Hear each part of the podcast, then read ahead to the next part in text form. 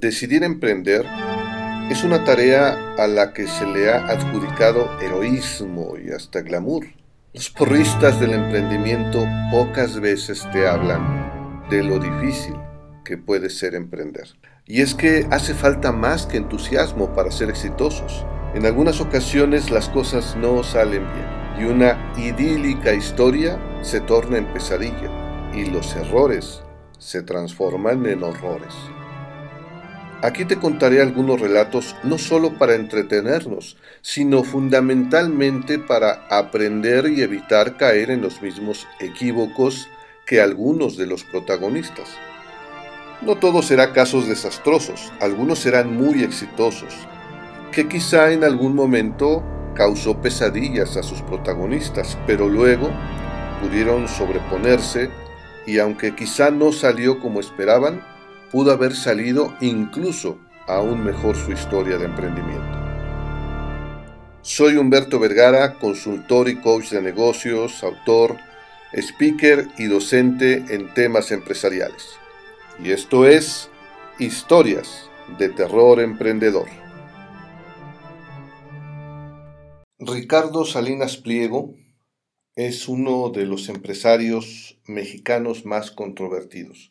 Tiene muchos simpatizantes que quizá no están bien informados sobre su trayectoria o son personas que creen que en la búsqueda del éxito se vale lo que sea. También tiene muchos detractores, algunos porque no conocen su verdadera historia y otros porque su descontrolada actividad en redes genera animadversión. Uno esperaría que un hombre de 66 años tendría la madurez de ser mesurado en las redes. Sin embargo, el tío Richie, como lo apodan sus sumisos, lisonjeros seguidores, tuitea, porque Twitter es su red favorita, tuitea cual descontrolado y malcriado adolescente. El influyente diario español El País le dedicó un artículo donde expresa que el empresario exhibe sin pudor un perfil que combina el discurso de Friedman, las maneras de Trump, y las frivolidades millennials de Bukele, presidente de Salvador.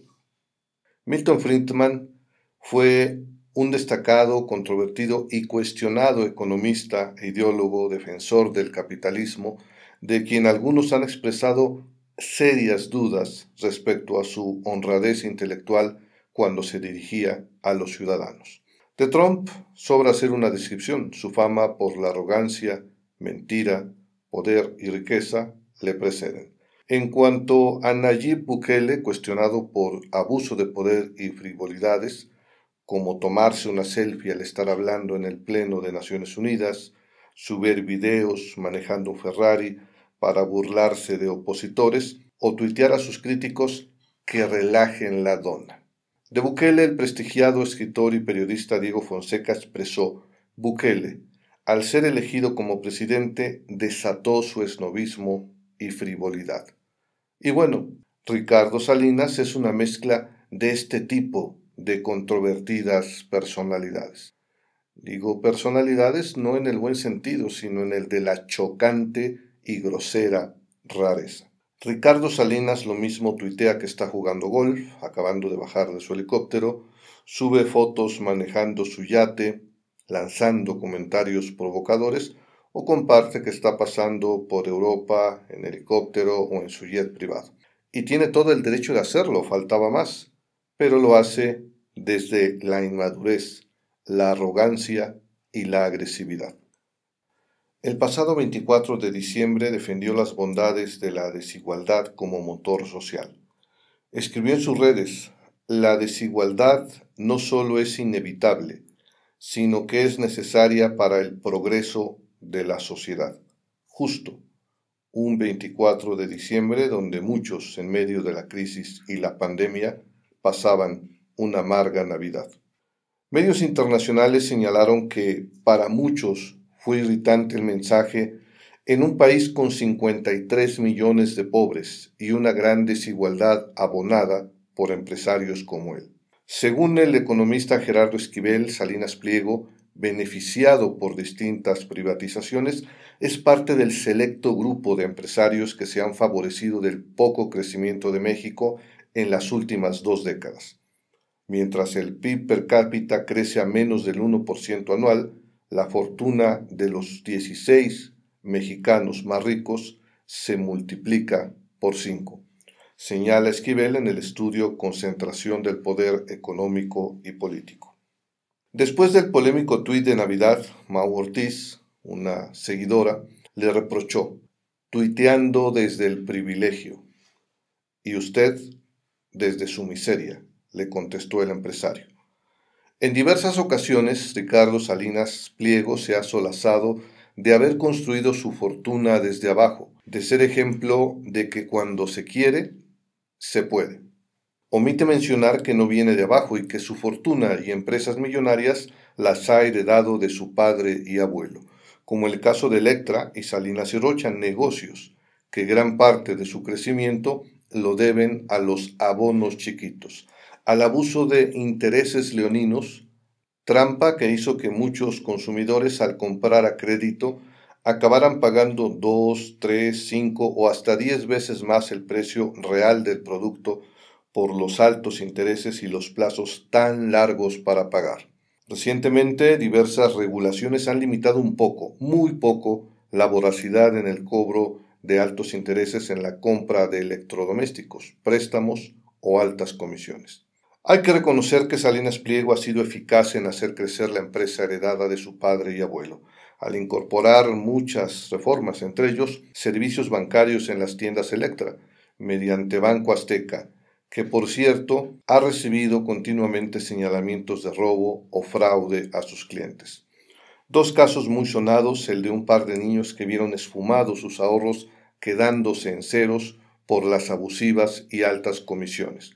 Por otro lado, del sexagenario que se suicidó al darse cuenta que los ahorros de toda su vida, más de un millón de pesos, le fueron robados por una empleada de Banco Azteca. En el sexenio del presidente Carlos Salinas de Gortari, compró la cadena de televisión Imevisión, que convertiría en televisión azteca gracias a esta operación. Salinas Pliego, al siguiente año, ingresó a la lista de Forbes, donde están los hombres más ricos del mundo. El magnate subrayó durante una entrevista para Entrepreneur, medio especializado en negocios, que la compra de TV Azteca ha sido uno de los mejores aciertos del grupo Salinas. Me costó mucho trabajo meternos a la licitación, dijo Salinas, porque el gobierno lo quería vender a sus cuates y yo no lo era. Dijeron que solamente gente con experiencia en la industria y yo no la tenía, aseguró. Omitió decir que esa cadena la pudo comprar gracias a la ayuda de Raúl Salinas, hermano del entonces presidente, quien le vendió la cadena. Y Raúl Salinas además le prestó 30 millones de dólares para comprar la empresa, que por cierto, luego Ricardo Salinas se negaba a pagar. Por ello se le acusa también de ser prestanombres de Salinas de Gortari. Durante los sexenios de Enrique Peña Nieto y Felipe Calderón Hinojosa, TV Azteca recibió 10 mil millones de pesos en contratos de publicidad oficial. Y en lo que va de la presente administración, en la que es parte del Consejo Asesor Empresarial del presidente López Obrador, sus diversas empresas han recibido contratos por al menos 3.248 millones de pesos. Por otra parte, durante los sexenios de Felipe Calderón Hinojosa y Enrique Peña Nieto, a Ricardo Salinas le fueron condonados impuestos por 6.800 millones de pesos, mientras al resto de los mortales el SAT no nos perdona un solo peso. Los escándalos y posibles fraudes de Salinas Pliego son incontables. Los Pandora Papers revelaron, entre muchas operaciones, que familiares e incondicionales del multimillonario Ricardo Salinas Pliego, dueño del grupo Salinas, han usado estructuras en paraísos fiscales y bancarios para esconder decenas de millones de dólares.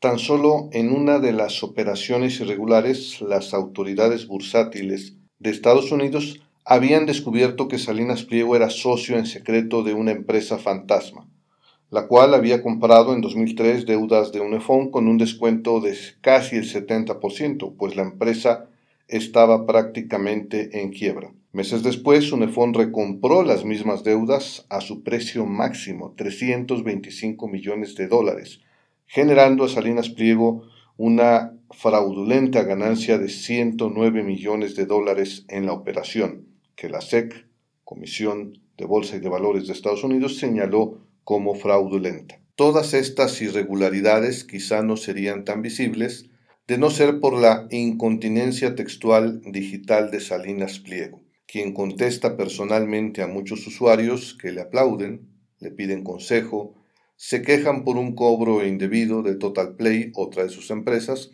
o por la suciedad en una sucursal de Banco Azteca.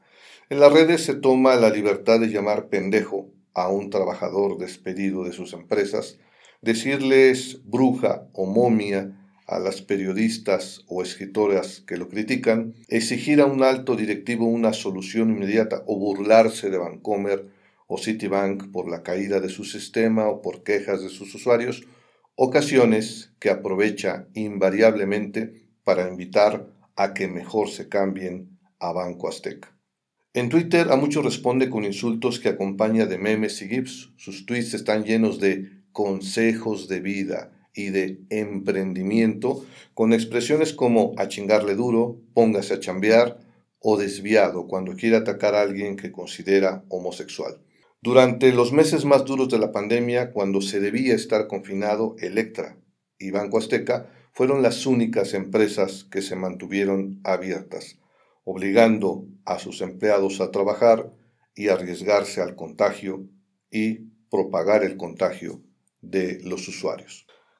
Cabe destacar que dichas empresas son consideradas por muchos empleados, ex empleados y reclutadores como uno de los peores lugares para trabajar, por pedir disponibilidad las 24 horas, los 365 días del año, los bajos salarios y su terrible ambiente laboral.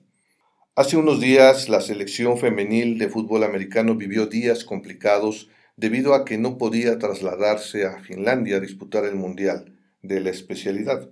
Un día antes, las jugadoras desesperadas y gente cercana a ellas buscaron a ciertas personalidades en redes sociales para que las ayudaran a llegar a Finlandia debido a la cancelación de un vuelo, entre ellos a Ricardo Salinas, quien fiel a su estilo generó controversia por la tajante y grosera respuesta a las jóvenes que le pedían apoyo.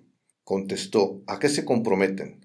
¿Por qué ayudarlas a ustedes y no a la ciencia o educación? Si las ayudo, ¿se traen el primer lugar? Si no se traen el primer lugar, ¿me pagan lo que invertí más un 33% extra con contrato firmado por sus papás? ¿Es mi obligación o del gobierno ayudar? escribió. A diferencia, contrastando con Guillermo del Toro, que en muchas ocasiones ha ayudado a este tipo de jóvenes a asistir a eventos internacionales. Su más reciente escándalo en las redes se debe a que ante el fallo que le condena a pagar más de 2.500 millones de pesos de impuestos que no ha pagado desde 2013, el multimillonario tuiteó sonriente en un video manejando su yate y con el siguiente texto, que tengan un miércoles lleno de éxito y que la vida les dé tanto que sus problemas sean que los corretee el SAT por ser millonarios.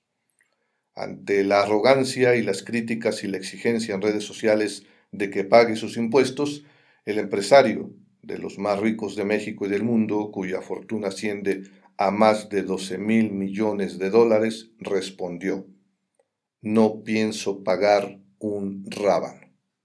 Y es posible que así sea, pues ahora el actual presidente ya salió a defenderlo señalando que se está buscando un acuerdo. Y así es, Salinas Pliego no piensa pagar un rábano. Empresario sin pelos en la lengua, malcriado, arrogancia al máximo o demencia senil. Juzgue usted.